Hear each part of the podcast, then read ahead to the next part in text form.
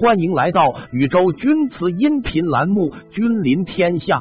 今天要讲的话题是怎么判断一件钧瓷是不是柴烧的。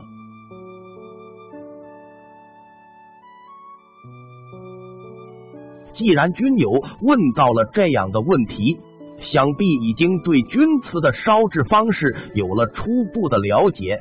不错，钧瓷烧制大致有柴烧、煤烧。和气烧几大类，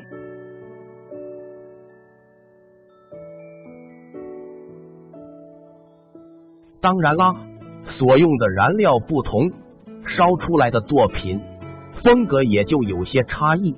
先说柴烧，柴烧钧瓷整体上看起来清新飘逸、典雅优美，形成这样的风格，主要是因为。柴烧窑炉的独特造型以及烧制工艺决定的。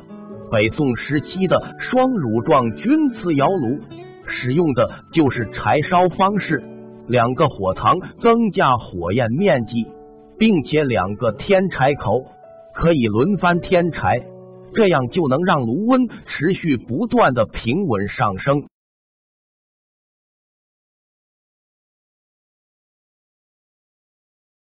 高频率、快速、少量的添柴，使温度变化幅度控制在最小范围内，避免使炉温陡升或陡降。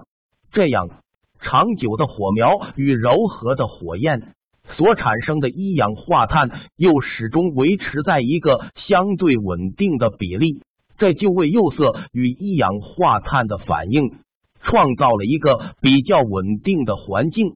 釉色中的矿物元素与一氧化碳相互作用，柔和的渗透反应就出造就了柴烧钧瓷清新淡雅的釉面。再说说煤烧钧瓷，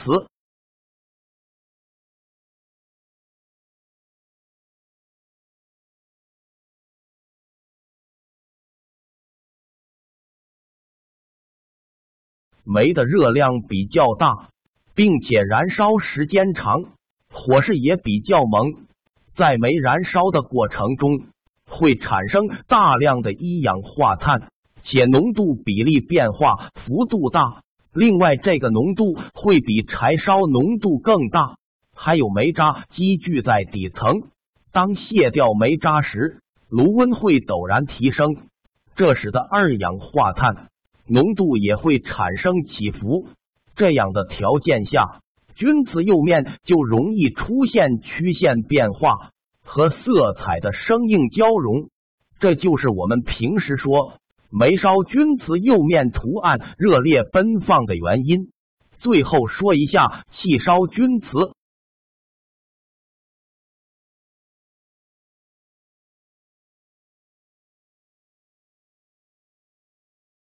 气烧火焰的大小。炉温的控制都比柴烧与煤烧简单的多了，是几种烧制方式中最容易控制的，并且液化气或者天然气中的杂质比较少，火苗也更纯净。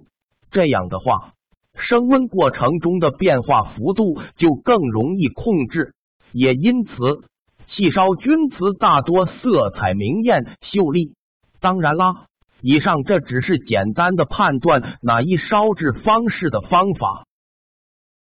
由于窑变的神秘莫测，具体到某一作品，还要根据实际状况详细观察。这些不是几句话就能说清楚的，还是要平时多看、多上手。